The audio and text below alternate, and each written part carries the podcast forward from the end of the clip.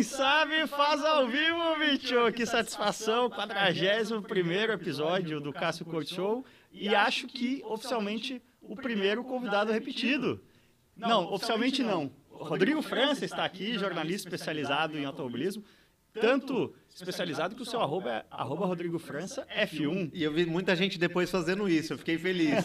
Porque Rodrigo... Você foi trendsetter. É, exatamente, Rodrigo França tem vários, né? Mas aí Rodrigo França F1 só tem eu. Legal demais. Eu acho que a única pessoa que foi repetido foi a minha excelentíssima Roberta Scherer, só que não como Roberta Scherer. A gente fez um Roberta Scherer e um eleições. É tudo que você vai conseguir meu depois disso, tá? Acho que a Roberta tem outras vantagens, né? Não vamos colocar aqui nada no ar, mas eu acho que isso significa que o seu público gostou do nosso bate-papo e pediu mais. Com certeza, ainda tivemos uma sorte aí de ter um dia agitado de notícias no mundo do automobilismo. O pessoal tá reclamando aqui que tá dando eco o canal do Tom, mas não sei se talvez seja só você aí, Tom. Vamos dar uma. Se mais gente estiver ouvindo eco aí, avisem, por favor.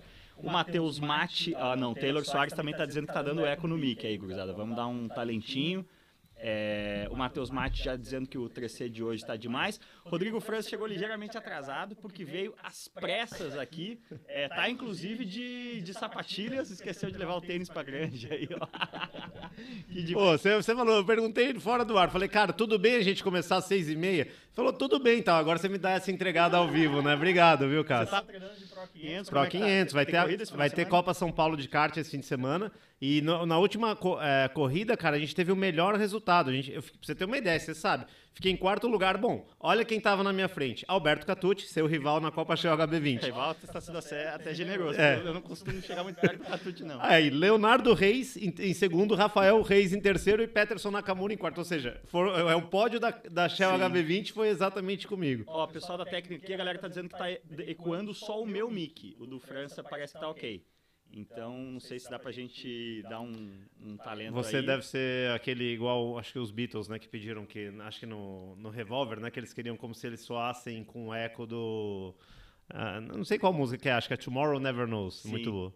Cara, dá pra gente fazer um, um 3C com França só de Beatles, na verdade. Pô, né? esse é, pode chamar, à vontade. Esses dias, inclusive, eu revi Yesterday, que filme, cara, é demais. gostoso, né? Eu já pensei nisso, cara, do tipo, eu teria feito igual o cara, assim, do tipo assim, meu, porque... E, e é muito legal, acho que a parte mais legal para quem é fã de Beatles é a hora que alguém, né, mostra o Yellow Submarine e o cara, putz, meu, me descobriram e sei lá, são as três pessoas do mundo que lembram, o cara falou: não, por favor, continua, continua porque a gente né? precisa de um mundo com Beatles. Né? A gente não quer perder os é. Beatles no mundo. É, é, essa coisa de, já que estamos falando de tecnicalidades de áudio aqui, é, tem um livro muito bom sobre Beatles. Para mim, eu li muita coisa sobre Beatles, mas o melhor livro, o livro definitivo para mim, é o The Love You Make, que é do. Ah, me fugiu o nome. Peter, Peter Martin.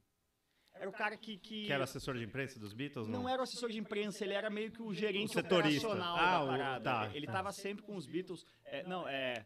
É, Peter Brown. Né, ah, sim, que é do, do sim, que é do Peter Ballad Brown. of é, Peter é. Brown, what say, You Can Make It Okay. É. Você sabe que eu fui para Gibraltar só por causa dessa música? É. Sério. O que, que, que fala de Gibraltar? Porque é, é, isso aí que o Peter Brown says it's okay para você, pro John é, é, e a Yoko eles casarem em Gibraltar, porque sim. é um território dos, do, rei, do Reino Unido dentro da Europa. Sim, sim. E eles não podiam por alguma questão de visto, que ele não podia entrar nos no coisa aí, os caras ficam, meu, achei um, um, Sim, uma, uma, Você solução. pode casar lá e depois fazer a, a, a lua de mel Sim. em Amsterdã e em Paris. Um pouquinho demais. É, mas é o livro do Peter Brown. E aí tem muito bastidor. E uma das coisas muito legais é que fala que no A Day in the Life, no, no o Sgt. Pepper é Sim, o maior álbum é. de todos os tempos. E eu acho essa a melhor música, A Day in the Life. É, é, é, é a, a, grande... É, o, o Lennon e o McCartney, eles Apesar de todas as músicas dos Beatles estarem assinadas como Lennon e McCartney, na verdade isso aconteceu no começo. Sim. Depois cada um fazia o seu rolê e... e... Mas eles tinham isso combinado, tipo, Lennon McCartney. Vai é, ser, para o direito autoral ser de ambos, dois, todas isso, foram é. assinadas. E a coisa ali foi degringolando a relação deles. Eu até tenho uma, uma, uma é, é, analogia de por que, que os Beatles acabaram e por que, que os Stones continuam até hoje. Agora, infelizmente, sem o Charlie Watts. Eu acho que é o seguinte, o Lennon e o McCartney chegou um momento em que um não via mais o valor do outro. Ah, pode ser. Perfeito. E o Keith Richards e o Mick Jagger, eles são diferentes o suficiente para se complementarem. Um sempre é. tem momentos. Você leu a biografia sim, do Keith sim, Richards? Sim, sim, é animal. Tem momentos que você vê claramente que é. o Keith não aguenta mais o Mick, mas, mas ele sabe que a presença de palco, a, o, é, o, o, o, é Keith sabe que ele não é um é, líder, né? Isso ele tem zero respeito pelo Mick como músico é. e o Mick, por outro lado, sabe que ele não sabe porra nenhuma de música. Ele Traduzindo pra gente aqui é um cena próxima, né? É tipo assim, meu, é exatamente isso. Você tem dois caras ali que tem. E, e é muito louco. Você viu já. Quem. Né, a gente tá invadindo no assunto Beatles, mas enfim. Pega a música do John Lennon, que ele escreve em 71, você já viu isso? Que é, que é ele meio que todo o ranço que ele tem do Paul McCartney. Sim How Do You Sleep? Cara, essa música, assim, se você tem um inimigo, cara, o seu objetivo na vida é fazer uma música igual essa. Porque se você fizer isso, você fala, cara, porque ele entrega em dois minutos de música. Cara, umas 50 alfinetadas é, no Paul McCartney. São 50 é facadas no bucho. Tipo, you used to be, é, você era um yesterday e agora você não passa de um another day. Tipo, é, não, então, mas aí que tá, é, ironicamente você amarrou exatamente com o que eu ia falar. Porque aí eles tretaram e um não tinha muito mais respeito artístico um pelo outro. Mas, o que, que ele fala nesse verso? É, eu vou chegar no, na, na amarração com a Day in the Life. É, o, o verso de How Do You Sleep é The only thing you done was yesterday que é um trocadilho genial, porque ele está dizendo que você só fez coisas ontem, mas a, também a única coisa que você fez foi Yesterday. A, a grande música é. que o Paul fez, que o John invejava, tinha uma pontinha de inveja, era Yesterday. É. E a contrapartida é, a grande música que o John fez e o Paul invejavam um pouquinho era The in the Life. É, mas enfim, agora para aterrizar nas tecnicalidades de áudio, é, tem aquela hora que dá aquele crescendo. É, dizem que os caras que falam ah, que o vinil é muito melhor, porque você ouve muito mais, né? Que nesse momento, o cara que tem ouvido absoluto é, no vinil ouve o ar-condicionado do estúdio. Que eles, eles estouraram, eles estouraram tanto, tanto, a captação que dá para ouvir o ar-condicionado do estúdio. Eu confesso que já tentei e nunca ouvi porra nenhuma. Mas, cara, eu já ouvi. Se você ouvir All Things Must Pass, a primeira, a primeira vez que eu ouvi foi em vinil. Cara, é, é assim. É. All Things Must Pass, do George Harrison. E depois eu tenho no meu Spotify, enfim, não sei. Cara, não é a mesma não coisa. É a mesma Impressionante, coisa, é. assim. As músicas que você ama, você vê diferença. Realmente, as músicas atuais não faz diferença, mas. Sim. Enfim. Porque foram gravados para ser executadas daquele jeito, é. né? E quer ver uma outra coisa difícil? Eu tenho duas vitrolas aqui, uma tá até aqui no estúdio. Mas aí você reproduz o vinil, mas com normalmente você não tem mais um puta aparelho é. para reproduzir é. o vinil. Então você perde a, a, a questão da, da dessa o que se diz é que o range, né, de frequências era maior. Se tiver legal o microfone aí, dê um toque, galera. O, o Fernando Azeituno Neto aqui é bitomaníaco também, é legal. parceiro, diz que o Peter Brown era parceiro do Epstein, né? Sim, o, Sim. Ele, eles se conheceram ali Agora o som tá um pouco baixo, diz o Odon Neto. Então aumenta o som aí, ô Odon Neto, que senão a gente vai ficar só na, na revisão mas, técnica de coisas. Mas, mas só uma coisa, coisa sobre Paul e, e, a gente, eu sempre faço a brincadeira, não sei se o pessoal aqui do canal sabe, mas é o que eu falo que teve uma época que eu, Mendonça e Cássio Cortes a gente trabalhava junto no Red Bulletin, né, que a gente fazia. E eu brinco que é sempre tipo, meu, é, foi o período de jornalismo que era os nossa, a nossa época dos Beatles, Sim. porque assim, você reunir esse time, meu, escrever num jornal de Stock Car, eu acho que assim, realmente nunca mais, né? Vai ser. Ó, a galera tá falando que tá com eco aí. Bom, galera, o pessoal tá tentando resolver aqui, a gente vai, vai é. tocar o pau. É. Saindo, cara, dá vontade de falar mais de Beatles, né? É. é a, a galera marca segue outro. aqui que é, é o meu microfone, tá? Não sei se tem algum ajuste quer, que tentar fazer aqui. A gente falar em Beatles, a gente pode fazer oh é. yeah, tipo aquele, essas, aquele back vocal, A gente né? faz uma, é. uma entrevista que, aqui. tipo, naquela época tinha o, acho que era isso aí, o cara que cantava, tipo, o John Lennon cantando sozinho, aí o George e o, e o Paul dividindo o microfone. É verdade. É... Ô, o Rodrigo Bernardo tá, tá, tá, me dando uma ideia o Rodrigo Falem sobre a rivalidade dos irmãos Gallagher também. Não é irmãos Noel, tá, é. Rodrigo Bernardo? Ah, Noel era um e é. deu, deu um ato falho aí. Mas, cara, vamos chegar no noticiário de automobilismo. Sim. A gente é... marca outro depois falar Sim. de Beatles. Tô, já aprendi o caminho, agora tá fácil. É, cara, primeira coisa.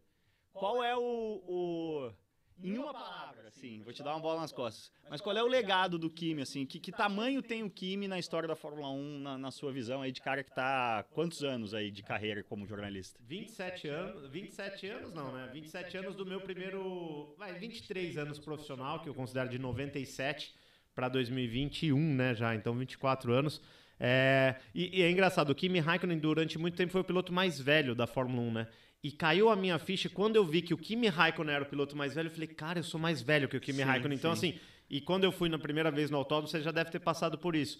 Eu, eu imagina, em 97, eu entrevistava o Damon Hill, o Jack Villeneuve, e eu era, eu tinha 18 anos para 19 anos. Eu era o cara mais novo disparado, disparado, no paddock. Tipo assim, você sabe, os jornalistas ingleses, italianos me viam como um pivete, assim, o que, que esse moleque tá fazendo aqui? Hoje até é mais comum lá por conta acho, das mídias sociais, tá, na internet, ter jornalistas mais novos, mas você cobriu Fórmula 1, você sabe, é até sei lá, 10 anos atrás era muito raro sub-30 na Fórmula 1. Cara, eu, é, dando um bastidor aqui, gravei ontem, ou anteontem, na verdade, o Insidecast, né, com os amigos do Inside Cars TV. Um abraço, Lipe Paiga, Paulo Vaz. Grande Lipe Paiga. E a gente, lá eu estava do outro lado, né, como entrevistado. Aí você, eles me perguntaram muito sobre o meu, a minha carreira, a gente falou muito sobre isso, como quando eu cheguei na Fórmula Indy nos Estados Unidos com 22 anos, Imagina eu era 30 anos mais novo do que, do que a média. Pediam para você tirar o xerox lá na sala de imprensa, como já aconteceu comigo na Folha, isso, Sim. inclusive.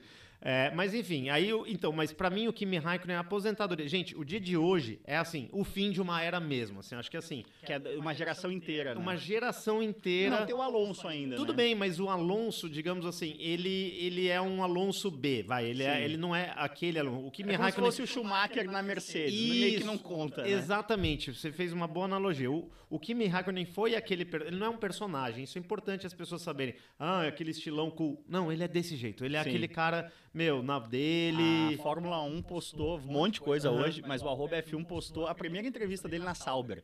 Exatamente a mesma coisa, tipo, ele não mudou. É, e como é que foi estrear nessa pista? The track doesn't really matter. É, tipo, é óbvio que pista, É né? óbvio que ele percebeu depois de, sei lá, uns 10 anos que era legal Sim. ser ele. Então assim, tipo, meu, imagina, é, é igual você assim, é isso aí, você, falar de Beatles, você falou assim, ah, aqui fala de Beatles. Pô, eu acho legal. Então beleza, posso falar. Então o Kimi Raikkonen talvez ele tenha ficado até bastante tempo na Fórmula 1, porque ele falou, cara, posso ser eu mesmo no, depois das entrevistas? Porque devem ter tentado media training, falar, ah, cara, você tem que sorrir mais para a câmera, você tem que falar, pega um telefone e faz Não, propaganda. eu acho que tem uma coisa muito importante aí, né, nessa coisa que a gente até esquece um pouco, né? É, existe o Kimi pré-saída e o Kimi pós-saída da Fórmula 1, né? O Kimi é, era um cara de saco muito cheio na McLaren, com, com essa coisa toda de compromissos comerciais e tudo mais. Aí, na Ferrari, ele é, consegue diminuir um pouco isso, mas ainda bastante. E aí o jeito que ele sai da Ferrari também é um pouco. Quando ele, ele vai para o Rally, né, para o WRC, com o apoio da Red Bull, muita gente não lembra. Sim, Eu me lembro quando é, aconteceu isso, estava se falando ali na, na, na é, eu estava na Red Bull nessa época e a gente é, ficava muito tempo com o Thomas Uberall, o, o chefe de automobilismo muito bom mundial. Esse É, ele é o cara acima de tudo, né? Ele é o chefe, ele é o Uberall. É, mas, e eu me lembro da gente falar, ah, não sei o quê. Eu me lembro que a gente estava jantando e conversando sobre os pilotos da Red Bull Racing.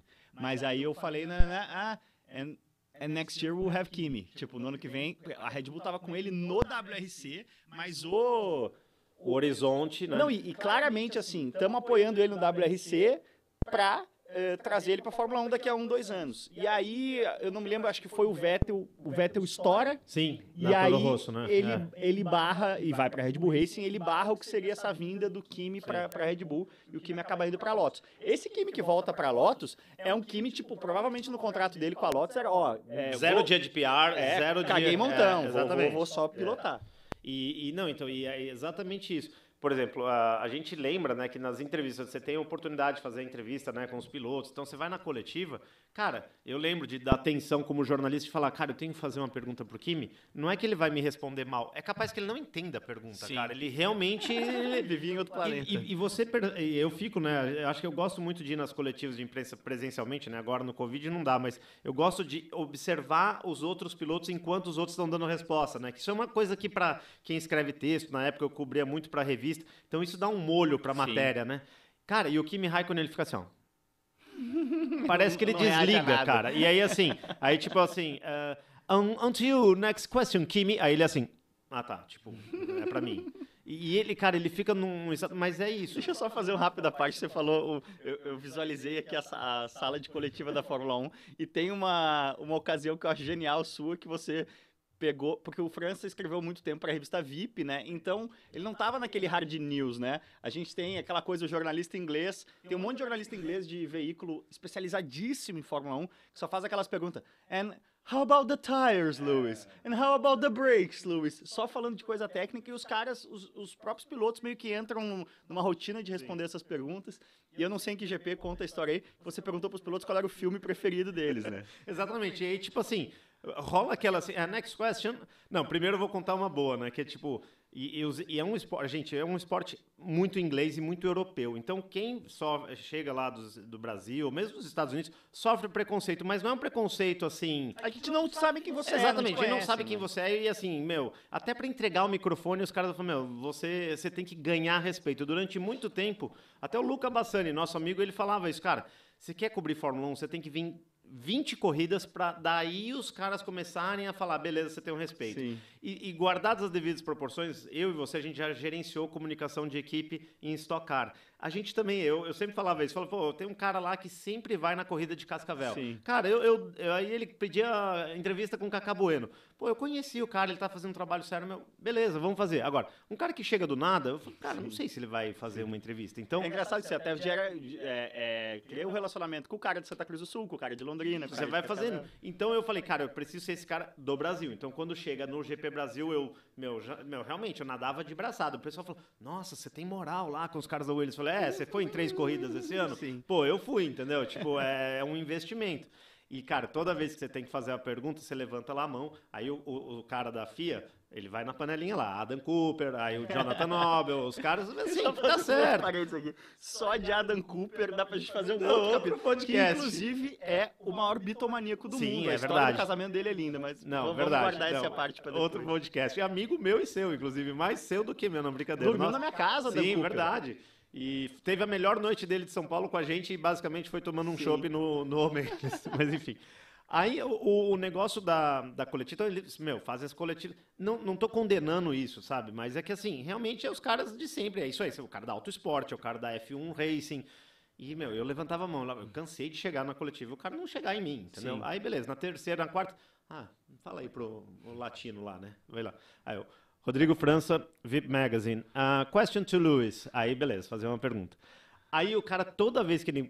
Quando ele falava assim, ele, ele dava o microfone, ele falava, ah, question to Cássio. Então, porque ele te conhecia. Ah, question to Adam. Question to Livio Oricchio. Ele falava, ah, name and publication, please. Que é tipo assim, ele não sabia quem eu era. Aí assim, cara, beleza, isso foi em 2008, que foi nessa, inclusive, dessa do, do filme.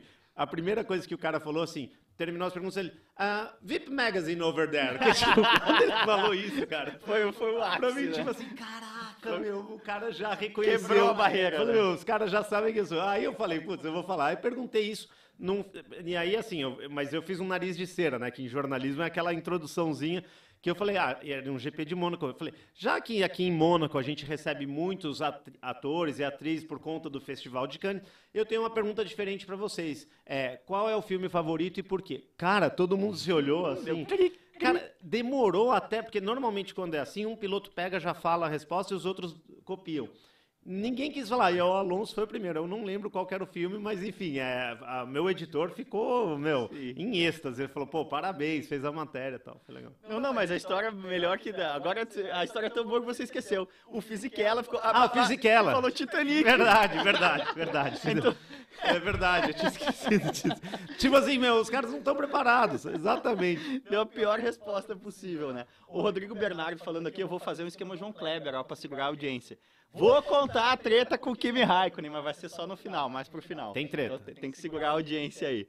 É, mas vamos lá, vamos falar da parte esportiva. É, onde você coloca o Kimi aí na, na escala dos. É um dos 20 maiores? Sim, acho que sim. Eu acho que por, pelo tempo dele de, de, de, né, ter longa duração na corrida, pelo fato dele ter vivenciado. É, é, é, isso, cara, você ter sido um cara rápido numa era. Porque, cara, pensa o seguinte: a gente. É, é, é curioso, que depois que você passar o tempo, quem estiver ouvindo, a gente estiver na faixa dos 40 anos, você vai ver isso. Quando eu tinha 18, eu achava assim. Ah, coisas que aconteceram 10 anos atrás, tipo, num passado muito distante. Não, cara, tipo, meu, é, é muito louco como você vai ver que o Kimi sobreviveu a uma época que ele, você pensar, ele chegou na Fórmula 1 5, 6 anos depois da morte do Senna, cara. É uma Sim. Fórmula 1 ainda. É 99 a estreia. É, eu acho que 2000, né? 2000. É.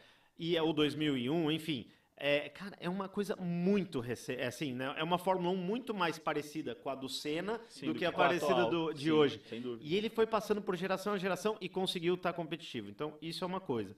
E eu acho que o fato dele ser esse personagem, eu acho que, sabe, aquela coisa, os historiadores, eles escolhem ali a queda de Constantinopla, né? A, aquela, as divisões de, tipo, meu, a queda do Império Romano. Acho que, assim, a aposentadoria do Kimi Raikkonen, eu acho que daqui a 20, 30 é, anos, link vai a gente vai falar, ah, putz, é. era aquele cara que era old school, que era assim. Deixa eu fazer um pedido aqui, tem que dar like, galera, na live, eu esqueço sempre disso, para ajudar a distribuir mais a live, deem, deem like aí. O Kimi, ele estreia na sala. Até foi um. Olha que loucura, cara, isso. É, o Kimi, ele é um foi tipo personagem. Tipo Verstappen, né? É, mas ele, ele tem uma coisa que pouca gente sabe, né? Que a relação Sauber e Red Bull termina por causa do Kimi. É, é não sabia. É, o Kimi ele, ele estreia na Fórmula 1 com 22 ou 24 corridas de carro na carreira. É, de forma tipo Renault. forma Renault. Eu lembro que teve uma discussão do tipo, cara, que absurdo esse cara é, correr de Fórmula 1. Com 19 anos, ele não teve. O Verstappen fez Fórmula 3. É. O Kimi não fez Fórmula 3. O Kimi fez o que seria o equivalente hoje à Fórmula 4, né? Carros 2.0 e tudo mais. E a Red Bull, na época, a Red Bull era o patrocinador master da Sauber e a Red Bull foi contra. A Red Bull não queria, até porque é, acho que não me lembro se já tinha o Junior Team nessa época, mas ele não estava vinculado ao Junior Team, ele foi um. O Kimi foi um, um carteiraço mesmo do, do. Ah, deveria ter o Jimmy. Já tinha até o Bernard, o Ricardinho é, já morriam de Red é, Bull. Então, exatamente. Não, ele não fazia parte do Junior Team e ele foi totalmente um carteiraço do Peter Sauber. O Peter Sauber se apaixonou por ele. Sim, e estava certo. E bancou. Né? E estava é. certo. Mas ele tem, para mim, é, é, aonde a gente coloca o Kimi assim no panteão da, da Fórmula 1, eu acho que o Kimi não deixa de ser uma decepção, cara porque apesar de assim, ah, o Alonso é um cara que a gente coloca com facilidade entre os 10 maiores e só tem dois títulos. Ah, o Kimi só tem um título, mas não dá para comparar com o Alonso. Porque eu acho que o Kimi, é, e eu já li muito, já ouvi é, é, podcast sobre isso, de quem estava na época, diz que existe um Kimi com pneu Michelin ah, então. E um Kimi com pneu Bridgestone. Cara, totalmente diferença mesmo. Que o Kimi com o Michelin, que era um pneu muito macio, ele foi o tá cara mais rápido da Fórmula 1. Tá. Ele é ali 2000 e, é, 2002, 2003, ele teve uma é, ele, foi, ele era o cara mais rápido, só que o motor Mercedes quebrava muito contra o Alonso. O primeiro título do Alonso, que é 2005, Sim, né? É. É, o Kimi foi o cara daquele ano, é. só que sofreu com a confiabilidade. E aí, quando muda para o pneu Bridgestone, a, a, característica com menos gripe, ele não nunca foi mais o mesmo, de certa forma. E o Pirelli que tem que administrar, que desgasta, é, aí já piorou, né? muito depois. É. Mas assim, Pode uma ser. coisa que pouca gente ah, mas sabe, por que, que então a Sauber brigou com por causa do Kimi? Porque uh, com a Red Bull? A Red Bull não queria o Kimi. Mas e aí Sau eles saíram da Sauber? O, saíram da Sauber. O Peter Sauber bancou. Não, eu quero E aí eles compraram a Jaguar logo depois, né? Não, eles Agora foi 2005, né? A compra da Red Bull com a Jaguar, não é isso? 2005 é o primeiro ano de Red Bull ah, Racing. Então sim. a compra é em 2004, fim de 2004. Mas a, a, a Red Bull fica, por exemplo, o carro do Bernoulli na Arrows tinha Red Bull. Tinha Red Bull, verdade. Na, no engine é, cover é, ali. 2002. É. Então a Red Bull continua envolvida na Fórmula 1, mas ela era Red Bull Sauber Petronas, né? Era o, era o patrocinador master, ela deixou de ser. Ela ficou uns anos sem ser nada. Vou contar uma história rápida sobre Sauber e Red Bull primeiro impacto na minha vida que eu tive com a marca Red Bull foi na Sauber em 95. 94, eu acho que 94 ou 95, aí a memória já falha. Eu na arquibancada, cara. É, é, assim, isso é muito engraçado. Quem, é, quem tiver, quem é jovem vai saber que é legal essa emoção. Pensa que não existe internet, não tem nada. Então eu ia para sexta-feira e o GP Brasil era o primeiro da temporada. Então, cara, você chegava lá na sexta-feira e eu tava no setor A ou no setor G, os dois que eu frequentava, aí você via assim, oh, Aí você fala, cara, vou ver o carro, vou ver o carro. Aí passa, aí você, cara, isso é uma Tyrrell ou é a Red Bull? Você não sabia, não sabia porque direito, você não tinha cor nenhuma. E aí, cara, eu lembro que tava na época com o meu tio, que é tipo meu irmão, que mora nos Estados Unidos, é, acho que você já conheceu até. Aí ele Tava falando, cara, eu acho que é a Sauber. E aí, porque tinha uma pontinha amarela. E Sim. depois, o que, que é Red Bull? Eu, eu não lembro, sabia cara, o que, que era é, isso. O primeiro computador. Então, imagina como é... marca a pessoa. É, não, cara, tem coisas sensacionais Nokia aí. também. A primeira é. vez que eu vi Nokia tava na Tyrrell e não tinha celular ainda. Eu fui ter celular oito anos depois. Tem alguns bastidores interessantes aí de, disso aí. É. 95 foi o primeiro computador lá em casa foi 95 passou a ter eu lembro de não vou dizer eu vou dizer Google mas Google não existia ainda é Yahoo eu Yahoo acho. ou Alta Vista é. eu lembro de procurar Red Bull com a conexão o que, que é isso né não e tava lá Red Bull Energy Drink é. eu aprendi que Sim. eu fui impactado lá em 95 esse número cara eu acho sensacional quando eu entrei na Red Bull Brasil em 2006 a Red Bull Brasil era o décimo quinto mercado do mundo, vendendo 40 milhões de latas. Tá. Quando a Red Bull entrou na Fórmula 1 com a Sauber em 95, a Red Bull mundialmente vendia 40 milhões de latas. Isso é impressionante. Quando a empresa era do tamanho que o décimo mercado dele era em 2006, ah o Matechitz entrou na Fórmula 1. Então, cara, isso foi, é um... foi, um, foi um passo gigante. Você fala assim, eu quero ter uma empresa, uma empresa global. Vale a pena investir na Fórmula 1? Cara, tá aqui, ó.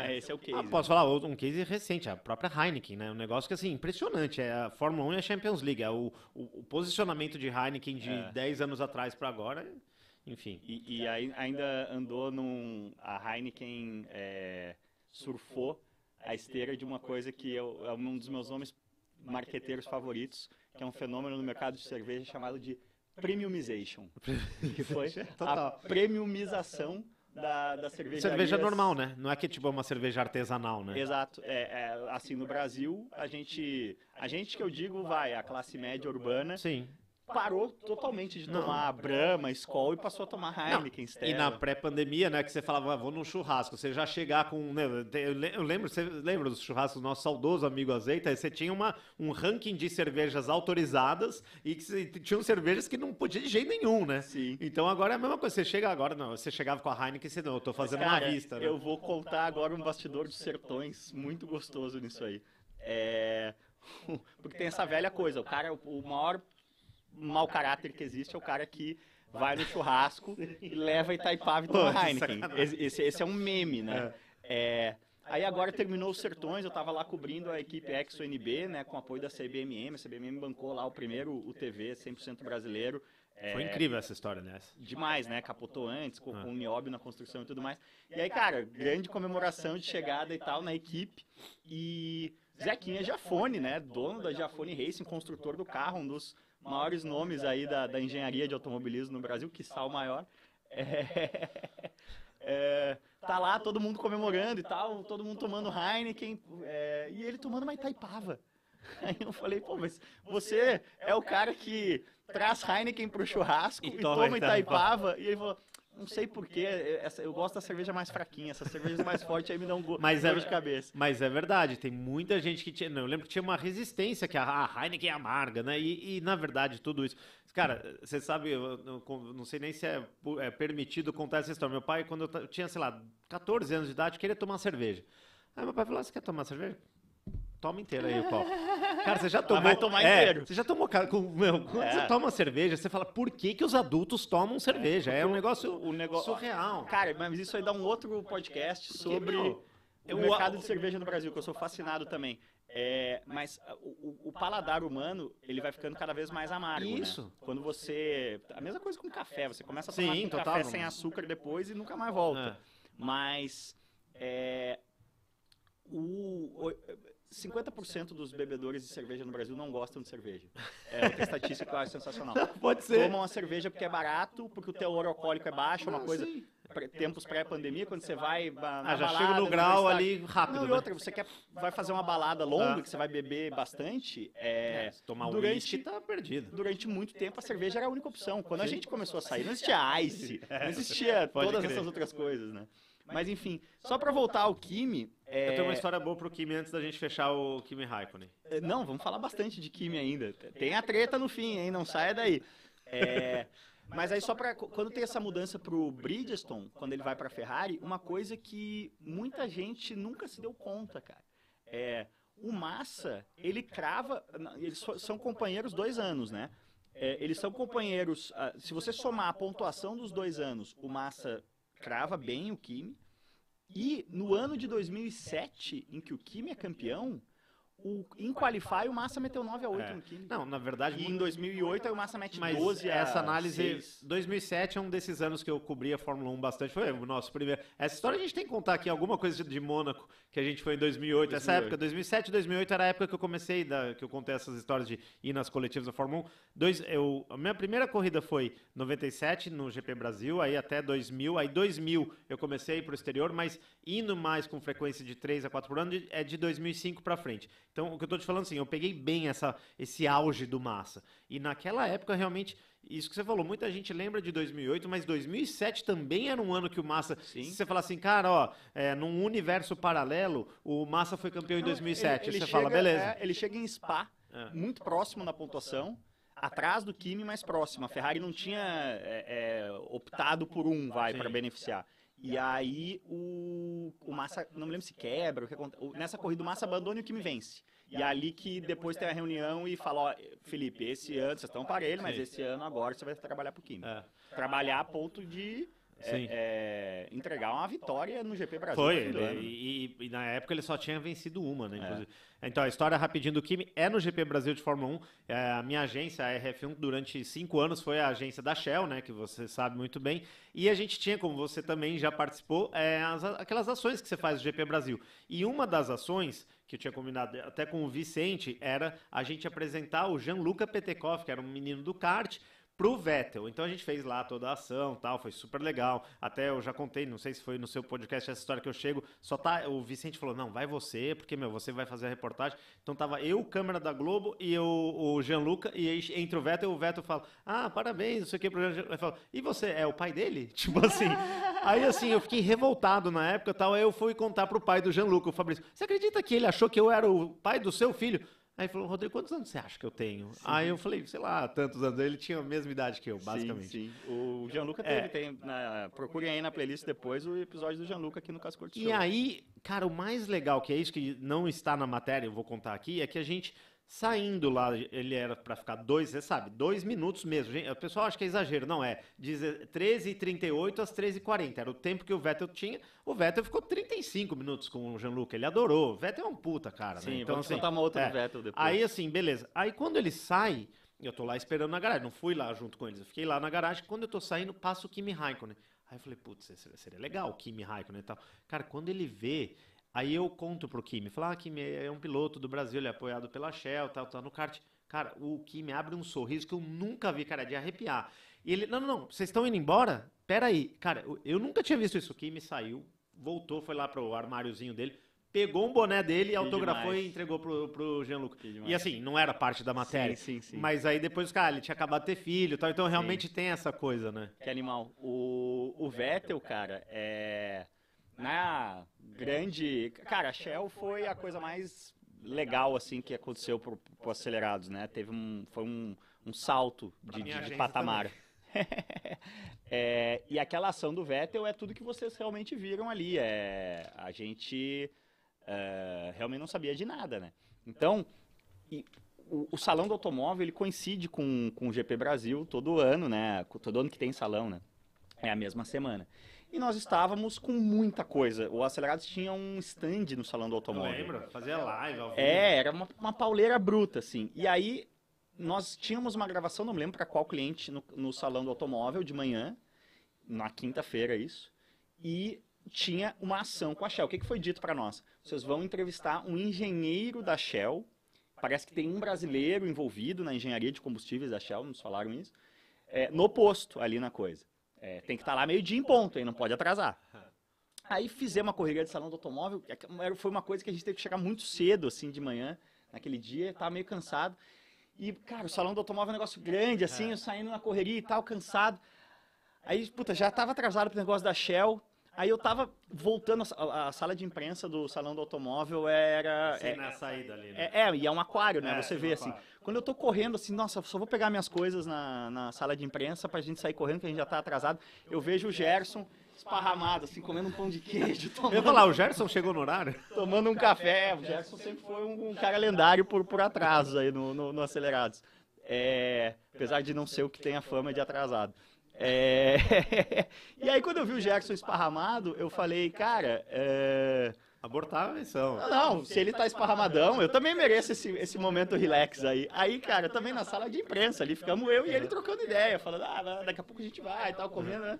E nisso, o Vettel já tá esperando. A, a meia hora esperando, cara. E os caras não podiam dizer para nós, venham agora, é o porque o Vettel. É. Então, é, o Vettel foi bater uma feijoada, mano. Nossa, do lado daquele posto. Genial. E aí os caras, aquela noia, enfim, em São Paulo, em, até no caso de Fórmula 1, não dá nem pra dizer que é nóia, porque sempre acontecem sim, coisas, sim, né? Mas eles são, tá fora do schedule, imagina, um restaurante... Não, não, não, mas eu digo, ah, vai comer, então precisamos um transporte, um é, carro blindado. Isso aí, é isso aí. não, Vettel... tem que ser do grupo Fiat, eu sei porque eu trabalho é, na Shell, é isso aí. Mas o Vettel falou, não, não, aqui do ali, lado. É. Foi a pé, foi a pé do posto até bater a feijoada, ficou lá de boa comendo e voltou.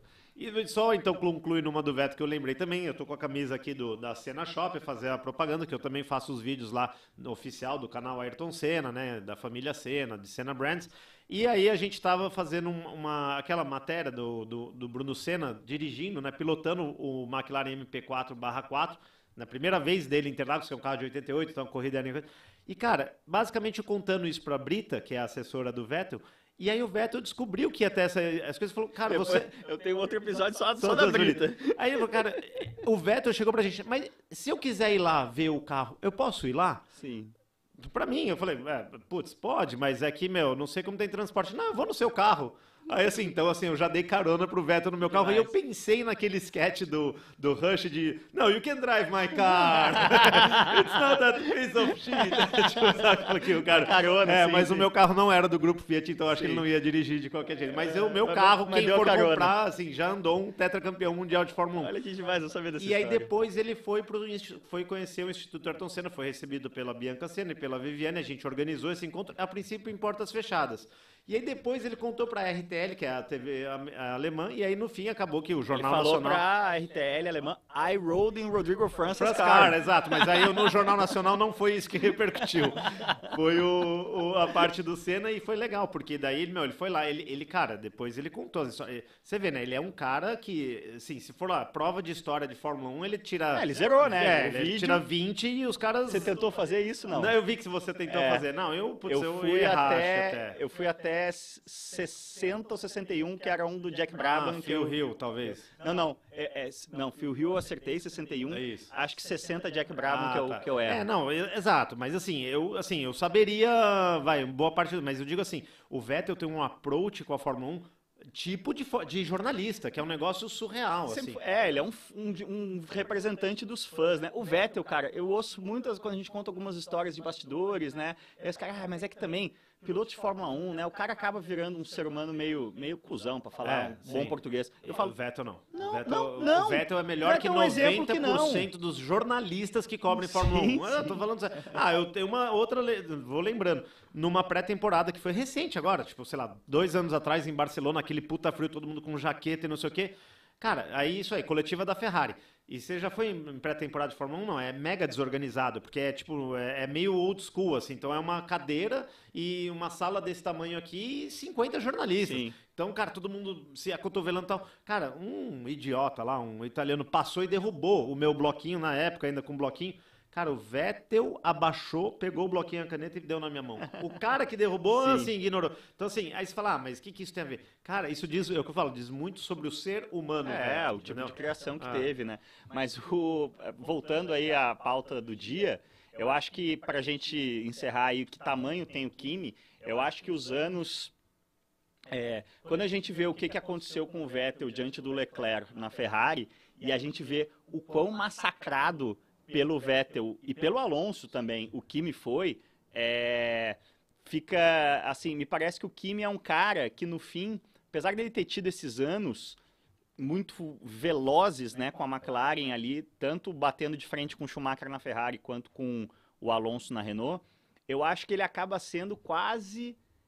Eu acho que ele tá um patamar acima, mas ele me lembra caras como é, é, Jenson Button. Ou talvez o Marco Não, Weber. Então, mas que, que, eu tenho uma, uma divergência. Eu entendi o que você falou, mas eu acho que assim, eu acho que de talento, o Kimi Raikkonen é assim. Alonso, Vettel, é, Hamilton, Senna, é um cara assim, de talento puro. Só que, só que, não fez todo o resto. Não, só que ele, exatamente, ele é, ele é zero interesse em toys. Uma coisa que eu tava falando até, você recebeu as três lendas da Stock Car aqui, do Grupo Universal, inclusive, da... E uma coisa que num jantar, o Ingo, o Chico e o Paulão falaram uma coisa que eu falei, cara, eu nunca tinha pensado nisso, dividir aqui com vocês, que para mim foi uma epifania. Eu falei, caramba, é mesmo. Ele falou, cara, o que a telemetria fez de, do, de eles falaram agora eles falaram no, aqui no, no episódio de, e, mas principalmente claro na Stock Car fez muito mas na Fórmula 1 o que eu tô te falando é o seguinte um Lance Stroll um cara desses tipo assim eles jamais andariam no segundo do, do Raikkonen entendeu Sim. esse é o ponto Sim. então acho que assim achatou muito né? achatou muito então assim o, o Raikkonen eu concordo com você ele talvez talvez nem tenha espaço mesmo entre os 20 mas de talento puro ele tinha. Puro ele teria Sim. entre os 10. Sim. Então, assim, só que ele realmente não. Meu, eu jamais imagino o Kimi Raikkonen. Imagina um engenheiro do Kimi Raikkonen. É, é, Kimi, então você pode acreditar uns 20 metros mais para dentro ali. No... É, é, é. yeah, yeah, yeah, Exatamente. Então, assim, tipo, ele não vai ver a telemetria, ele não tá. Ele fala, cara, se você mexer a barra do carro, você vai se sentir ele melhor. Não, mas ele vai lá e faz. Você já viu aquele meme também que tá os pilotos lá esquentando o pneu, pá, e ele assim, reto. Porque assim, tipo, meu, eu não preciso esquentar os pneus, eu me viro. Sim. Então é um pouco isso, cara. Eu acho que. E, e, um, e um pouco triste de uma certa maneira, você pensar assim, você pega o próprio Barrichello, ele cravava dois segundos o companheiro de equipe dele. O Senna cravava dois segundos o Nakajima. Você vê que não existe mais isso na Fórmula 1. É. Não é só porque o nível dos caras melhorou. É porque realmente hoje é só você falar, cara, ó, ah, tô, te, não, e o carro um... faz a curva. Tem é, isso também, tem o carro também. faz. É. Você já viu aquele onboard que também para mim foi é, um, né, um negócio surreal. Aquela curva, é a Pochon, né, que é aquela para a esquerda que é super rápida em Spa. O, o, Hamilton fez pé cravado, acho que o ano passado. Aí fazia. Aí você fala, cara. Então, Sim. assim, que é uma curva que você pegar um onboard, não estou falando da onboard do Senna, porque. Não, pega um onboard do Schumacher nos anos 2000, era uma curva difícil de fazer. Sim, o, cara, sim. o carro vinha, desgarrava, traseirava. Então agora não, o carro é, tem tanta pressão. Eu acho que a gente tem um ótimo exemplo. É, dois aí, você falou, um que é Vettel e Stroll. Apesar de a gente claramente não estar tá mais no auge do Vettel, mas o Vettel ainda. É, é, a proximidade entre eles, mas eu acho que o maior é o maior exemplo disso é Russell e Latifi. Sim. Né? O, o Russell tá pegando, levando a Williams. É, a Williams fez.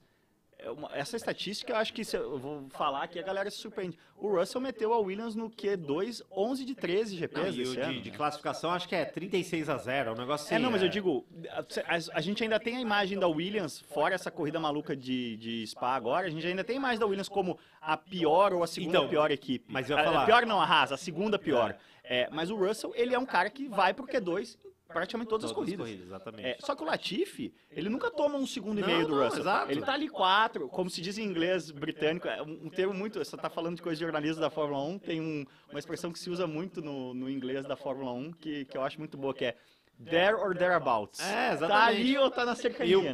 né? Que é tipo assim, é, foi, foi por, por, bem pouco, é. Mas, cara, então, mas eu acho assim, nada contra o Stroll, o Latifi ou todos esses caras. Mas assim, o ponto é, você não chegaria numa Fórmula 1 num nível desses caras. Assim, é, e isso não é ah, porque a Fórmula 1 de antigamente era melhor. Não, é que ela realmente hoje. É a mesma coisa. É, vai, a gente é jornalista.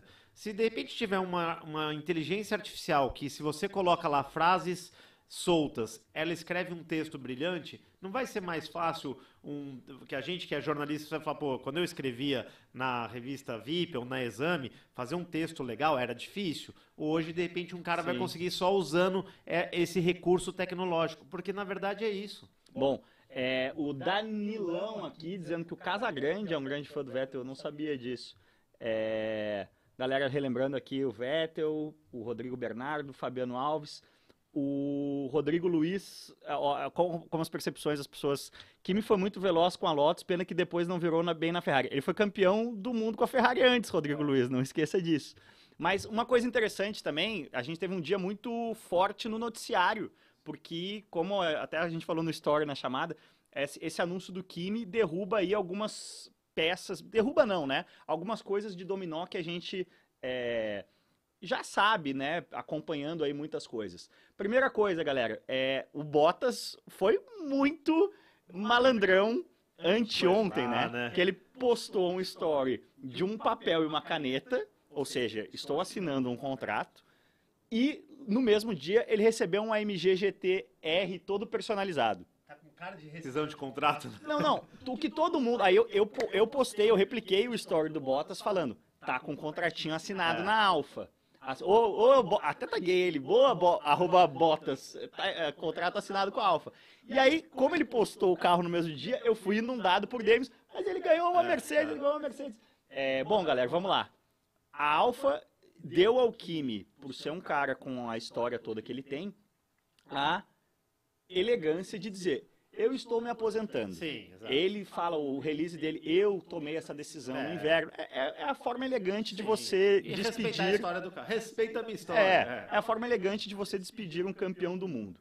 Aí, vamos lá, vamos construir o quebra-cabeça todo aqui. Dan não vai para Williams, Lucas Sainz. Meu Deus, Dan foi banido, foi demitido do programa de pilotos da Williams porque, porque esculachou o Latifi numa live. Aliás, não por isso. Ele já estava demitido e ao já, ao já estar demitido, ele esculachou o Latifi numa live. Mas, voltando às peças do quebra-cabeça, outras coisas interessantes que aconteceram essa semana. É, o Callum Aylott, que para mim foi o melhor piloto da, da Fórmula 2 Ferrari, né? ano passado. Não, ano passado. Sim. Ele foi melhor que o Mick Schumacher, sim, apesar sim. do Mick ter sido campeão. Ele, é, não fosse o sobrenome Schumacher, provavelmente estaria lá na, na Haas. Não, e no fim, o Mick foi campeão, né? É. Mas assim, não, o cara mais veloz, uhum. o cara que mais se destacou no ano, foi para mim, foi o Callum Aylott. Ele postou na segunda-feira é, uma fotinha dele, ele é. Ele já testou pela Alfa, né? Ele é da academia da Ferrari, uma fotinha dele de abrigo da Alfa Romeo. É, novidades fortes essa semana aí. Aí todo mundo pensou que o Callum Aylott estava indo para a Alfa Romeo. Hoje o Callum Aylott é, anunciou que está indo para a nova equipe Juncos, na nova equipe não, era a antiga equipe Juncos, que agora é Juncos é. Hardinger. e vai ser o Caio Kaiser, inclusive. Né? É, mas agora, mas era, era num esquema, o Caio Kaiser de Juncos. algumas provas, né?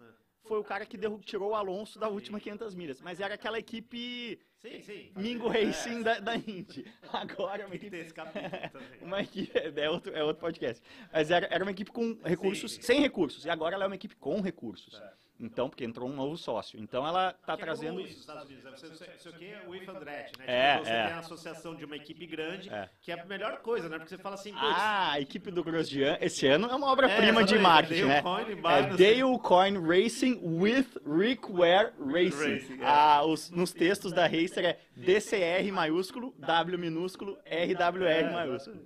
Mas. Então, Callum Aylott não está nesse quebra-cabeça. Ele provavelmente, eu imagino que você viu sem espaço, né?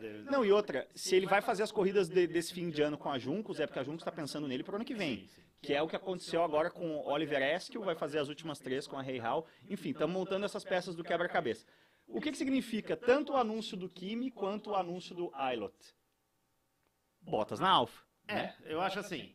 Sendo bem honesto, é, eu vou fazer o meia-culpa aqui. Se você buscar lá no, no, também um programa na TV Gazeta, fazendo as minhas propagandas aqui, então, eu falei isso umas duas semanas atrás, que mesmo com o Russell brilhando, eu, se sou o Toto Wolff, eu não colocaria o Russell agora para dividir com o Hamilton. Eu colocaria ele ou numa Alfa ou alguma coisa assim e falava, cara, Russell, fica de boa, meu. Você já tem um contrato eu acho que o, Eu acho que o... Você acha que o assédio da Red Bull ia ser Não, não, eu acho, eu acho que o, o, a, o, o bonde do ração sem freio já está tá imparável, tá é, imparável. Então, porque o Hamilton, ele com certeza não quer o Russell. Então, o meu... Porque ele viveu isso. Sim. ele foi o Russell Mas qual é... do Alonso. Você Aí, lembra disso?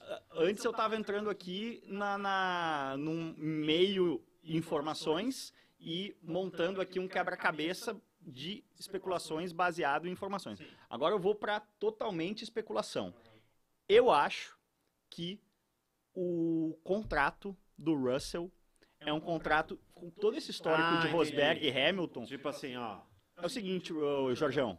O Hamilton tem mais um ou dois anos. Esse ano fica de boa. Tu segura é, um ou doser. dois anos. Aí. Mano, só segura um ou dois anos. E outra, tu tem sempre o risco do Hamilton quebrar um dedo, é. pegar uma Covid, aí tu vai ser o é, líder. Mas tá. assim, esses dois anos, don't rock the boat. Como foi, não temos acesso ao contrato, e talvez um dia você chame o Felipe Massa aqui, Massa e Schumacher. É. Na minha cabeça, Massa e Schumacher, claro, a gente sabe da dimensão dos talentos, é, não estou comparando Schumacher, Hamilton, é, Massa e Russell, mas naquela época, o Massa, a gente até falou isso, estava em super auge, e nitidamente essa transição foi do tipo, ó, Massa, o, aqui é o Schumacher. É. A Ferrari, aí, historicamente, você... é, um caso muito, muito clássico disso é o Gilles Villeneuve em 79, que o Jody Scheckter, o Gilles Villeneuve estava cravando o Jody Scheckter, só que o Jody Scheckter já tinha mais pontos, naquela época os carros quebravam muito e tudo mais, e o acordo foi, Gilles, trabalha para o Jody que o ano que vem é seu. É.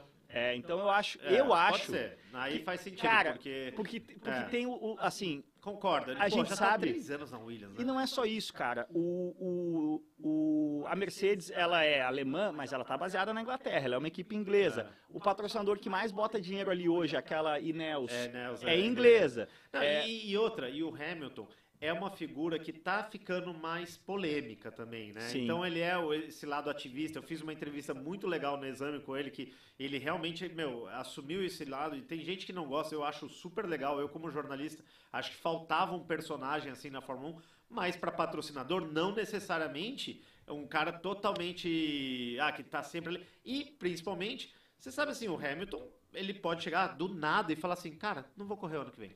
É. E, então, assim, é. e a Mercedes vai ficar com é, botas? Então, o Hamilton não é. Não é, é previsível, mais. Não, e outra, ele não é infinito. Não ele, é ele já é um cara exato. de 35 anos. O, vamos falar aqui, você está falando de ativismo do Hamilton, Bernardo André, vamos falar hoje ainda também sobre o GP da Arábia Saudita, que para mim é um, é um papelão é, sem tamanho. Mas só para a gente é, continuar montando o quebra-cabeça aqui, então, eu acho que a gente tem botas na Alfa, a gente tem Russell nesse, nesse cenário segura a onda aí. Russell slow down, é, tipo tá, aquele... Tá, todo mundo tá achando que Bottas é, tem... É, tá, tá, ligando Bottas ao Williams, mas eu acho que é, tanto a Williams não tem muito interesse no Bottas, quanto o, o, Bottas tem mais interesse na Alfa. Eu acho que e até. O álbum na Williams, meu. Eu, isso aí também, para mim, isso é aquela coisa que quando você tá entendendo o filme e aí de repente os caras jogam um negócio ali que é para confundir. Sim. Porque daí, então, mas, então a Red Bull vai para. Não, vamos lá, vamos, vamos seguir. Faz sentido. É, o para não perder o fio da meada, um outro fator aí. O Bottas e o Kimi sempre tiveram uma rivalidade. Sim. É, eu acho que pro Bottas é saboroso chutar peguei, a bunda do Kimi dali. Lugar, é um envolvimento com uma montadora, né? Sim. É, é um, um, Não, mas aí a Mercedes seria fornecedora de, de motor da Alfa, certo? Não, não, não. A Alfa é do grupo Fiat. Não, não, né? então, mas, cara, como é que o. Eu tô dizendo, o Bottas, ele tem Bottas duas. vai como. É, como. Eu tô falando entre. Piloto do Toto Wolff. Você acha que o Toto Wolff teria. Não, isso aí o Briatore, como, é, como manager, botou um monte de gente em um monte de lugar. Eu, eu, eu, acho que agora é muito mais uma decisão pessoal da, de do Valtteri Bottas. Você, tipo que... assim, o Toto Wolff tá falando, cara, você tem a Alfa ou a Williams? Escolhe. Ele escolhe a Alfa. Cara, mas sem sombra acho, de dúvida. Mas eu acho, eu acho pior, porque é melhor ele ir para onde tem o motor da Mercedes. Eu acho que a Williams não, não, sei, tudo bem, você pode achar isso. Eu, eu, eu não tô, eu tô entrando na cabeça do Bottas, eu tô dando a minha opinião. Eu acho que ele, ele é uma equipe de fábrica, de uma montadora, que tem agora um. É, é a Sauber, né? É, e que tem, tem um plano interessante ali, cara. Eu acho o potencial de crescimento, eu acho a probabilidade da Alfa pegar na veia o carro, novo carro, totalmente novo, de 2022, eu acho maior que da Williams. Mas você acha que a Ferrari não sairia, não? A Alfa não, a Alfa tá garantida, como Alfa Romeo. Ano que vem, Ferrari, sim. sim. Ano que vem, Isso é certeza. Sim, tá. sim. É... Porque, meu, do jeito que mudam as coisas, de repente é isso aí. Os caras pegam a Sauber com motor Mercedes, mas isso não. Não, não, não isso não vai acontecer. Não. O contrato com a Alfa, eu não sei se é 23 ou 22, mas está renovado. E, o, e, a mudança de motores revolucionária é o ano que vem? Já? Não, não motor só em 2026. 26, por causa da é. Covid, é. eles atrasaram tudo. Não, não, não. Não se sabe ainda, não tem. Porque eles iam fazer uns motores, a, a nova Fórmula 1 com carro diferente, não sei o quê em 2021, Sim, mas antes isso era, isso era da, carro, pandemia. Mas ia ser um carro novo com os mesmos motores. Tá. É, o, o que vai ser o próximo, eu nem sei se era para 2025 foi jogar para 2026 o motor, mas o que vai ser o próximo motor da Fórmula 1, a Fórmula 1 não sabe. Ela está nessa discussão e eu acho que, na verdade, ela está protelando e, e usando mais esse motor atual porque ela mesma ainda está tentando ver para caminho. Para que lado a indústria está indo. E, por exemplo, eu achei que deu uma caidinha, né? Não, é, as, as, montadoras debandaram da, da Fórmula Porque, E assim, agora. isso é muito louco, né? Porque é um negócio que... É, eu cheguei a fazer essa matéria Fórmula 1 versus Fórmula E, tipo, antes da pandemia também, dois Sim. anos atrás, e parecia que a curva delas era assim, né? É, é, é, mais ou menos, né? Porque a Fórmula E é da Liberty Media também. Sim. Elas sempre vão estar posicionadas de forma complementar. Chega um pouquinho mais perto do Ah, boa. microfone aí, Franz. É, mas só pra gente continuar no quebra-cabeça, uh, Albon na Williams. Sim. A Williams agora tem a Dorilton e tem a grana do Latifi. Ela quer um top driver na medida do possível para ela, mas ela também não rasga dinheiro. Sim. É, eu acho que Albon na Williams é um resultado direto da temporada do Pérez esse ano. Do tipo, Bull- vamos pegar um cara que era da Red Bull e que no fim não era tão ruim. Não, não, não, não, não. A Red Bull vai ajudar ali. Vai pagar salário, vai, ele vai continuar como piloto Red Bull. Pra eles terem, tipo, cinco vagas na Fórmula 1. Eles querem reavaliar o álbum. Eles querem ver, no fim, a coisa do. A, a- saída do álbum foi uma coisa um pouco. Será que fica? Será que não fica? Foi aquela grande novela. O Christian Horner, claramente, veja Drive to Survive, temporada 2. O Christian Horner não suporta o Gasly. Sim, não, não isso é verdade. considera o Gasly de É. forma alguma. Então, é- é- é, vai jogar o álbum no. no- E o no- Tsunoda também tá muito novo, né? É, o Tsunoda não, não só tá novo, como não tá. Não- é, Ele começou bem, agora deu uma. Ah, não só isso. O Tsunoda, ele, ele para começar, quem sabe um dia pensar em se cre- credenciar para. Não, uns três anos, né? Não. Para começar a pensar em se credenciar para Red Bull, ele tem uma missão: cravar Gasly. Ele já não crava. Não vai cravar, É, não vai cravar. Eu sou um cara que, que eu acho que o Tsunoda é um cara que vai fazer carreira na Fórmula 1, é um cara interessante. É, até porque é bom para a Fórmula 1 ter um japonês. Sim. Ele é um cara rápido. É, o sim. resto você pole. Sim. Ele é rápido. Mas ele não. Pole não, né? Pule. É. É, a conjugação de polir nesse caso. É, mas eh, o Tsunoda não vai dentro do, do sistema Red Bull, enquanto tiver o Gasly no outro carro ali, ele não vai ser o número um da AlphaTauri. E para você pleitear a Red Bull, você tem que ser o número um da AlphaTauri. Então eu acho que colocar o Albon na Fórmula 1 num carro razoável e dar mais milhagem no fim, o Albon não tem muita milhagem de Fórmula 1. Sim, mas. É, é o plano B da Red Bull em relação ao Pérez. Mas, cara, eu acho assim, com todo o respeito ao, à escola Red Bull de pilotos, é incrível como parece que eles tinham 30 pilotos e no fim eles sempre apostam nos mesmos, assim, tipo, é, é meio, assim, eu acho um não pouco precisa ter muito frustrante. respeito à, escola Red Bull de pilotos, porque o, o, o cara que, é, no fim das contas, a escola Red Bull de pilotos, as decisões vêm única somente de um cara que é o Dr. Marco, É, que é um cara... é difícil, né? Pra não difícil- falar outras coisas. É, pra não falar Não, mas que coisas. nem. é, é uma, sabe, outro dia eu falei num podcast que eu achei uma, uma ideia maluca para Fórmula 1 que eu acho que faria mais sentido. é, fazer três carros, por exemplo, entendeu? É, isso é uma outra discussão. Porque assim, ah, aí sim você teria mais espaço para esses caras, para você. Porque hoje em dia até isso tá difícil de um piloto chegar na Fórmula 1, porque as vagas são ocupadas pelas grandes equipes, cara. Pensa o seguinte, o Pietro Fittipaldi, que é um cara que você já viu lá, de tipo, se a Haas de repente não tivesse o compromisso de dar um lugar para a Ferrari, de repente ele seria titular esse ano. a Haas não tem esse compromisso. Então, mas assim, ah, mas ele, eu digo assim, se eles tivessem é, um terceiro carro, digamos Sim, assim, sim, não. O terceiro Cara- carro ajudaria muito, mas, mas sempre foi algo que, por razões, N razões logísticas e tudo mais, é, nunca ganhou tração na, nas- na, na- seja com equipes grandes, seja Sim. com equipes pequenas. Tem o Ian Magalhães, essa notícia do Nick De Vries, vamos lá, Alfa com PH é Alfa Tauri, tá? Alfa Ah, é, boa. Alfa com e F. Alfa, é, exatamente. Mas essa notícia aqui é completamente estapafúrdia, meu amigo Ian Magalhães. É, Nick De Vries na Alfa Romeo formando dupla com o Bottas e a Alfa faria uma parceria com a Mercedes. Nick De Vries está sendo falado sim, tanto na Alfa Romeo quanto na Williams. É um cara que vem com cotação alta aí com o título da Fórmula E, mas não vai ter, nunca vai ter parceria da Alfa Romeo com a Mercedes, galera. É, exato. Que é o que eu tava esperando assim. Por isso que eu te perguntei do contrato. Isso eu não sabia. Se a Alfa Romeo já tem contrato pro ano que vem, então não Mas tem o que fazer. Romeo como produto, é, é, a, a Não, a, Sauber, sim, isso que eu tô sim, falando. sim, a. Sauber pode chegar e falar Não, assim: não. não, não quero mais o contrato com a Alfa Romeo, não quero mais motor Mer- é, Ferrari, vou assinar com o motor Mercedes. Na atual circunstância, seria para mim uma grande surpresa. Mas a- e outra, o contrato tá para ser quebrado, né? Sim, então, sim. assim. Não, mas Alfa Romeo e Bottas é, é o time ali ano que vem. É, o Monega aqui, ó, abraço Monega, falando... Grande Monega. Gasly seria um nome para Alpine no pós-Alonso. E É isso, Ah, no legal, pós-Alonso acho certeza. que ele é uma ficha 1. E aí sim o Tsunoda pode ir. Isso. Mas lembrando que na Alpine ano que vem já estão renovados Alonso e Ocon. Eu com. É, Ah, eu matei uma outra ideia falando de, de falando da de Spa, né? Cara, eu tava, queria discutir isso com alguém que entende de corrida. Carro de chuva para Fórmula 1, você acha que não era possível os caras terem no começo do ano desenhar um carro especificamente para chuva? De certa forma fizeram, né? O carro do ano que vem vai ser muito melhor na chuva.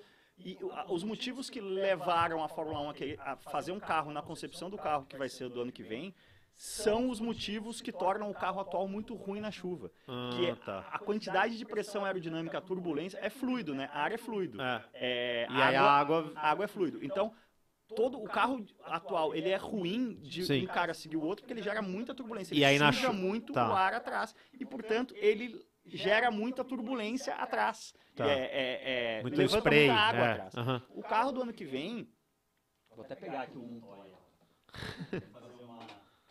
Ah, tipo o Indy, né?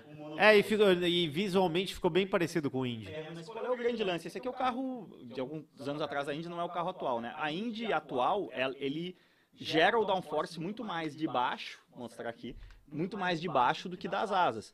É, e o, o, jeito que esse downforce de baixo é gerado, ele faz o, o ar vir. Ó, no, no Fórmula 1 atual, Sim. o ar e a água Nossa, fazem isso aqui, é, ó. É.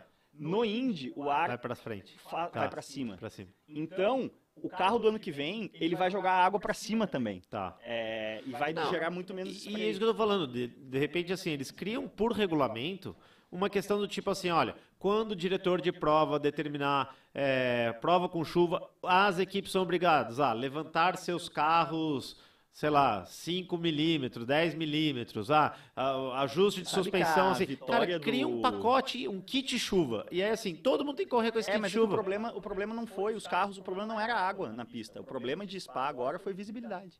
Porque os caras não enxergavam. Não enxergavam. O Russell falou que a 200 por hora ele podia fechar o olho, seria a mesma coisa, ah, andar, andar, de olho fechado. Ah. É, uma uma história legal que eu ouvi esses dias sobre a vitória do Fisichella aqui no Brasil. Sim. É... Tava lá. Tava lá? O Gary Anderson, ele conseguiu dar um canetaço disso aí. Ele, porque os carros naquela época, até hoje na verdade, né, classifica no sábado e corre no domingo e vai para parque fechado. Sim. Você não pode alterar o carro, o acerto do carro entre a classificação e a corrida.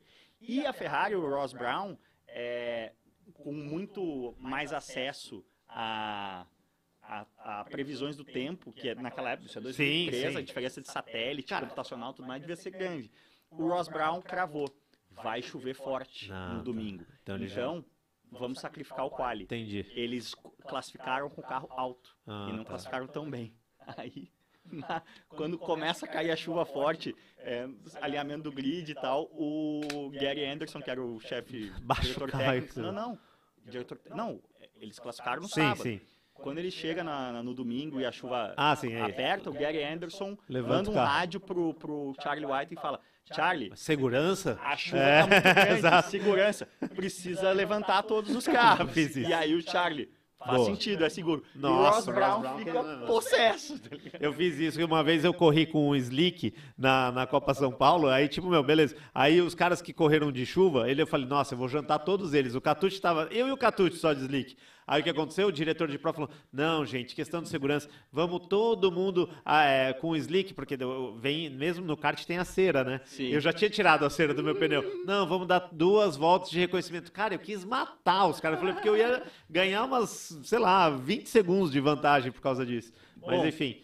Não, ah, eu, então, não, eu tinha só uma que você falou da. Ah, eu lembro dessa corrida, uma curiosidade eu como jornalista já, então eu, lembro da exata história que tipo a gente estava lá de não saber quem ganhou. Eu como jornalista eu sempre assim, como eu sempre escrevi revista, nunca site, isso aqui, eu no momento da corrida eu vou lá no final do pódio. Aí é o meu momento jornalista barra torcedor, eu falo, cara, quero ver o pódio.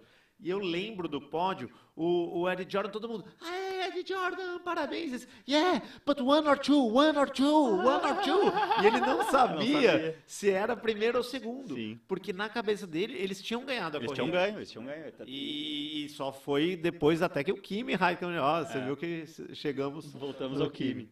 É bom, para encerrar então, voltando ao Kimi, vou contar, vou contar. Ah, é, então. exatamente. Não, mas peraí, já tá no Ibope, bom? Deixa eu ver, deixa eu ver não, o Ibope tá, aqui, tá, bom. Tá, tá, tá no ápice aqui de, de simultâneos. É, na verdade, não é exatamente uma treta. É, em 2007, o Raikkonen foi campeão no GP Brasil, aquela corrida maluca que, que ele bate tanto o Hamilton quanto o Alonso na McLaren por um ponto. O Hamilton tem problema de câmbio. Vamos, é, vamos, a gente tava, você tava junto é, comigo, é, não tava? Laranjinha, na laranjinha, momento, assim, a gente viu.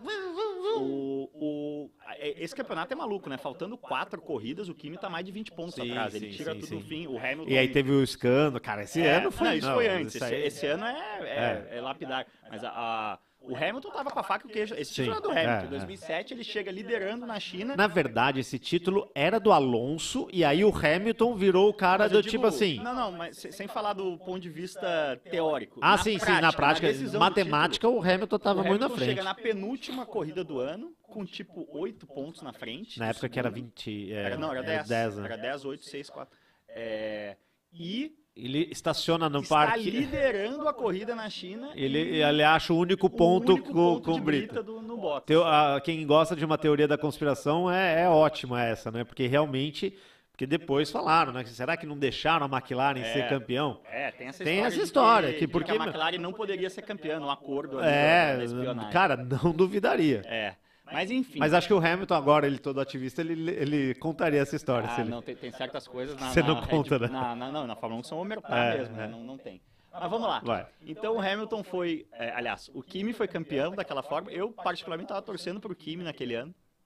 E na época eu era é, o responsável pela comunicação de automobilismo, motorsport da Red Bull no Brasil. E é por isso que eu sou amigo do Cássio até hoje. Só, só por isso que você me arrumava os, os é, convites para as festas da Fórmula 1, que é o que você vai contar. Uma das minhas atribuições era organizar, é, ajudar na organização, mas controlar a parte de imprensa, de conteúdo, da festa. A Red Bull, antes de começar a ganhar a corrida, a Red Bull começa a ganhar a corrida na Fórmula 1 em 2009. É, de 2005 a 2009 ainda, era a equipe na notabilizada. É, cool, né? Pelas festas, é, pelas Fórmula 1. Tinha os Red Bulletins. Energy Station, é, Red Bulletin, tinha muita coisa. O que inclusive era muito mais trabalhoso, né? Imagina, porque é, é PR, né, que eles falam, né? É. De marketing e comunicação. É, vamos falar da Arábia Saudita também, Bernardo André. Vamos terminar com a Arábia Saudita, então. Deixa eu contar a, a história. É porque essa é bem. aliás, é bem anti-Arábia Saudita, porque todo mundo lá não pode beber na Arábia Saudita. E essa todo mundo bebeu, né? E aí a Red Bull fazia festas homéricas e o GP Brasil era o último da temporada. Então a Red Bull fazia uma festa de final de temporada é, que era no Brasil. É, em 2006 foi a festa até hoje de, de, de, setup mais incrível que eu fui na minha vida, que eu ajudei a participar e fazer, é, que foi no estádio do Morumbi. Sim, no, inacreditável. No o, o Parecia um show. O anel superior do Morumbi, que é um estádio imenso, era um telão 360 é, graus. Não, é. Cara, isso em 2006. Em 2006, não, é, é cara. esquema. A do Memorial da América Latina também foi incrível. Essa festa de 2006, o budget e era uma, um negócio muito gostoso, porque a grana vinha de fora. O Brasil fazia a parada toda, mas era com verba da própria Red Bull Motorsport gringa. É, era uma festa de um milhão e meio de euros de orçamento. Caraca! É, em 2006. E você nem para me arrumar, não, arrumava os não, convites. Arrumava os sempre. Convites. É, em 2007, como a gente tinha feito um negócio muito nababesco em 2006, em 2007 não tinha como fazer algo mais foda, foi algo mais convencional.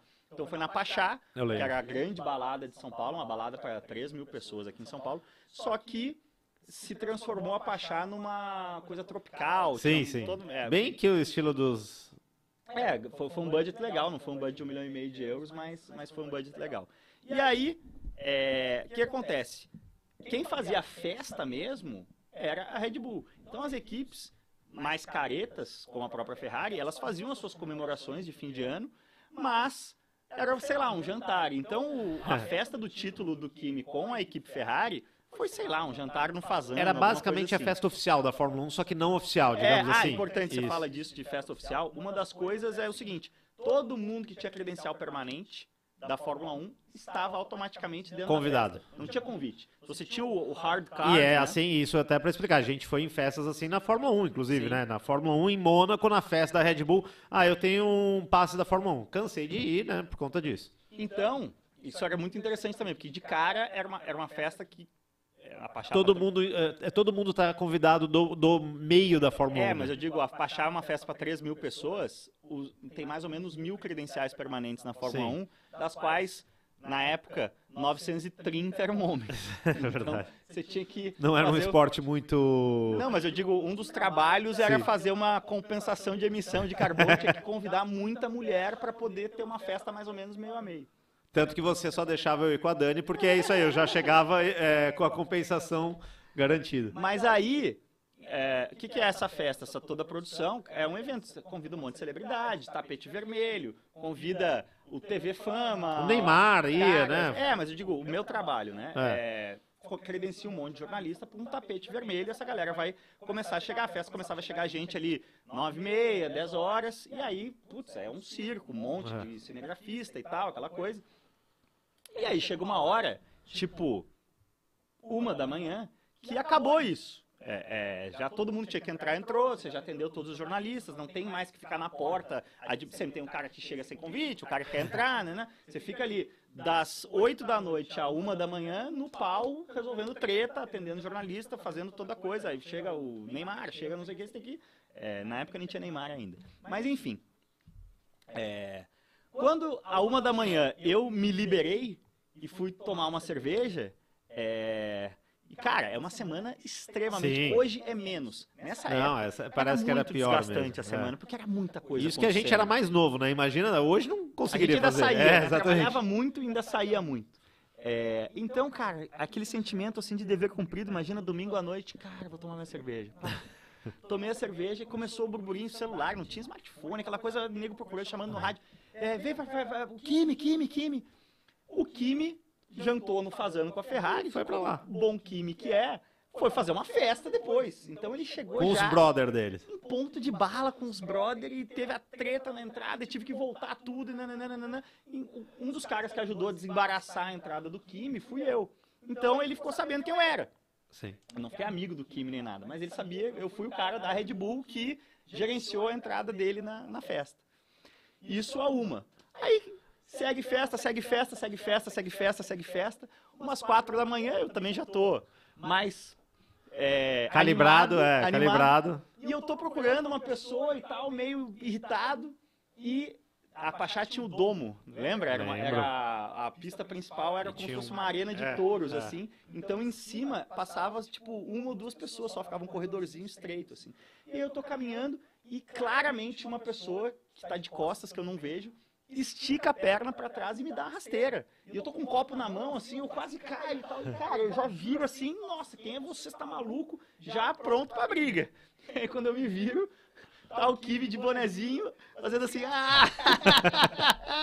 Porque ele me reconheceu, Sei. entendeu? Já, imagina o que, que ele não tinha bebido. Não, mas você lembra, já. então, eu achei... Aí, mas só pra concluir. Aí foi, teve aquele momento, te considero pra caralho. Ah, Kimi, então, tava torcendo você, gente, Eu ia te falar, eu... fui muito, muito, muito brother do Kimi por 15 então, segundos. Eu, eu, eu tenho essa história, a versão final. Eu conto pra muita gente que as pessoas não acreditam, agora elas vão acreditar, porque tem o seu encaixe da história que eu, quatro da manhã, eu falei que eu troquei altas ideias com o Kimi Raikkonen. É isso aí, a gente bateu no meu high five, meu parabéns, cara, você é campeão do mundo. Cara, você tem noção, você é campeão do mundo. Acho que a gente falava em português para ele. E aí e era isso, acho que era eu, você, um monte de gente lá. Ele se abrasileirou naquele dia. O, aliás, essa festa, essa mesma festa de, 2000, de 2006 Não, a 2011, 12, teve festas muito marcantes, fortes, marcantes é. da Red Bull. É, essa aí tem um campeão do mundo também, inglês, que, olha, atuou, atuou bonito nessa festa. É, vamos lá, o... Não, essa festa foi demais. O João Delarco, menino do interior aqui, audiência qualificada, mandando vários é, trocadilhos aqui. O Kim me disse que eu fui o cara que me liberou na entrada. Ah, e tinha uma boa dessa época que era essa balada era difícil para achar. Você lembra disso? Que era realmente um, na época não tinha o Waze, era difícil de achar mesmo.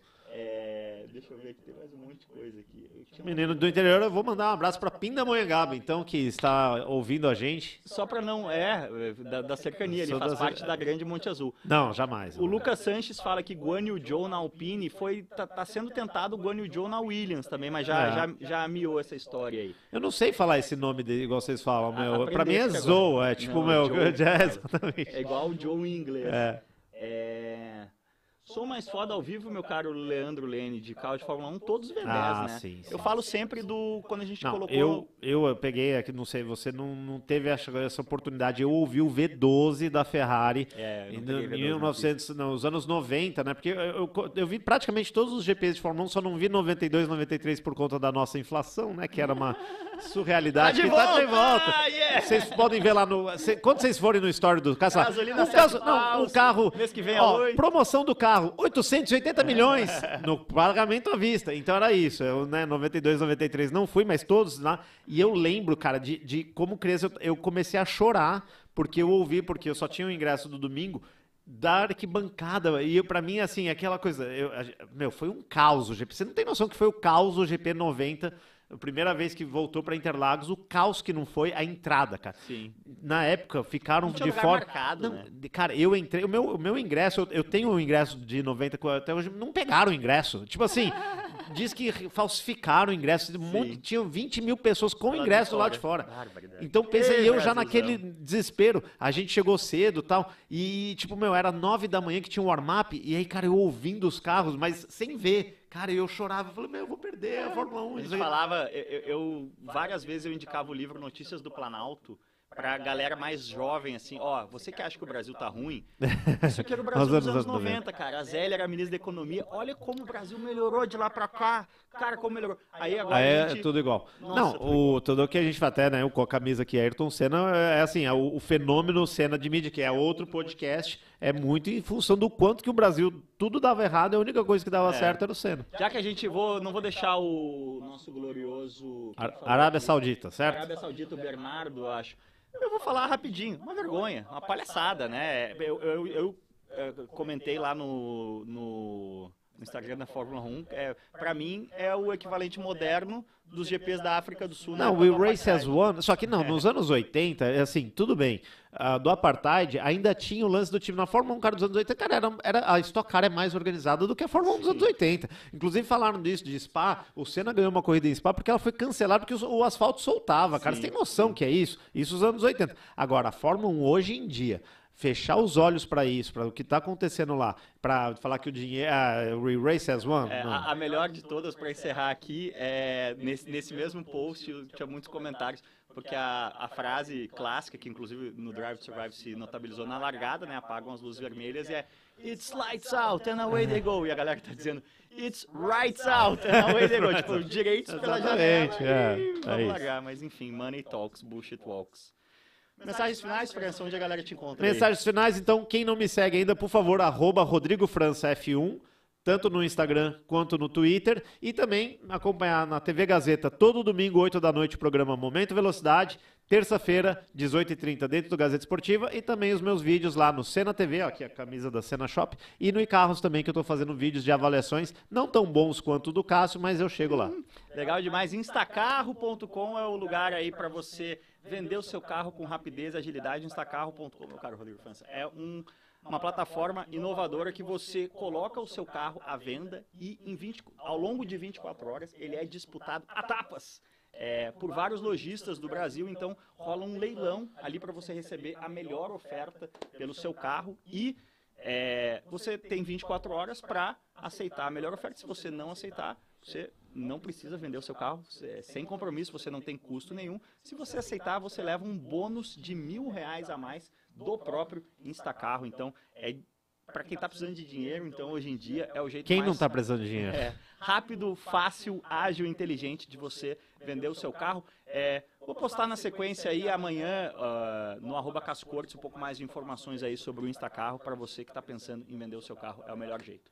Beleza, galera? Valeu demais, cuidem-se bem. Aquele abraço. Lembrando que sobe aqui na sequência em todos os tocadores de podcast. E se você tiver ainda alguma inquietação, essa live aqui vai subir como vídeo no canal. Deixa um comentário ali e a gente vai se falando por escrito. Valeu demais. Aquele abraço. Valeu!